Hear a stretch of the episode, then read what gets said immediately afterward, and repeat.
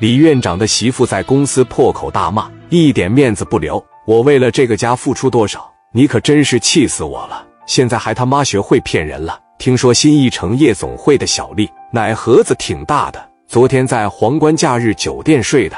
老李问：“你怎么知道的呢？”我怎么知道的？老李，你真他妈下流！嘎巴一个嘴巴子，左手嘎巴又一个嘴巴子。我告诉你，这事咱没完！你混蛋！嘎巴又来个嘴巴子。媳妇，咱有啥事好好说行不？回去我给你跪下行吗？离婚，离婚！扭头就出去了。老李寻思完了，他怎么知道的？把电话给大亮子拨过去。怎么回事？昨天咱俩玩去，你跟你嫂子说了？你怎么说的？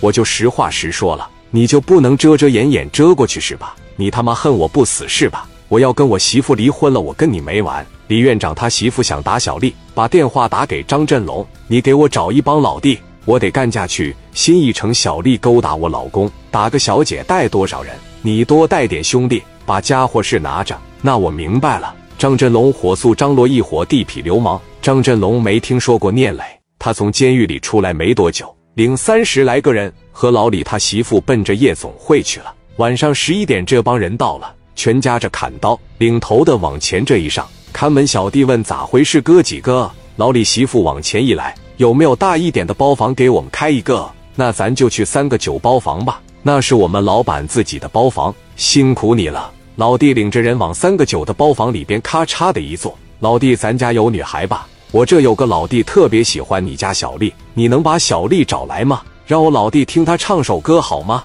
然后你要是能把小丽叫过来，这五千块钱你俩就对半分了。行，五千块钱往兜里边这一塞，小丽你出来一趟。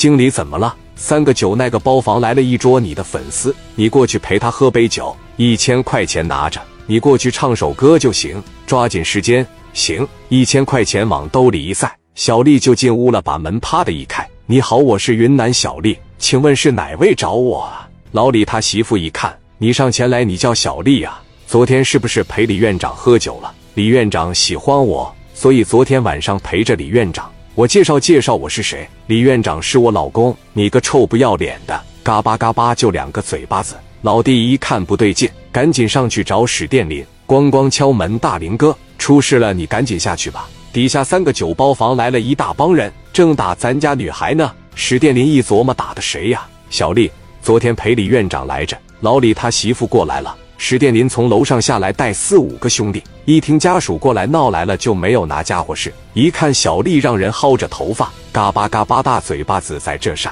赶紧给老李他媳妇拦住：“姐，别干啥呀？你撒开他妈勾搭我老公！姐，你听我说，费了好大劲给老李他媳妇拦住，你不能这么打咱家女孩。你是李院长的媳妇是吧？你们夜总会怎么开的？不能把自个家女孩管管呢？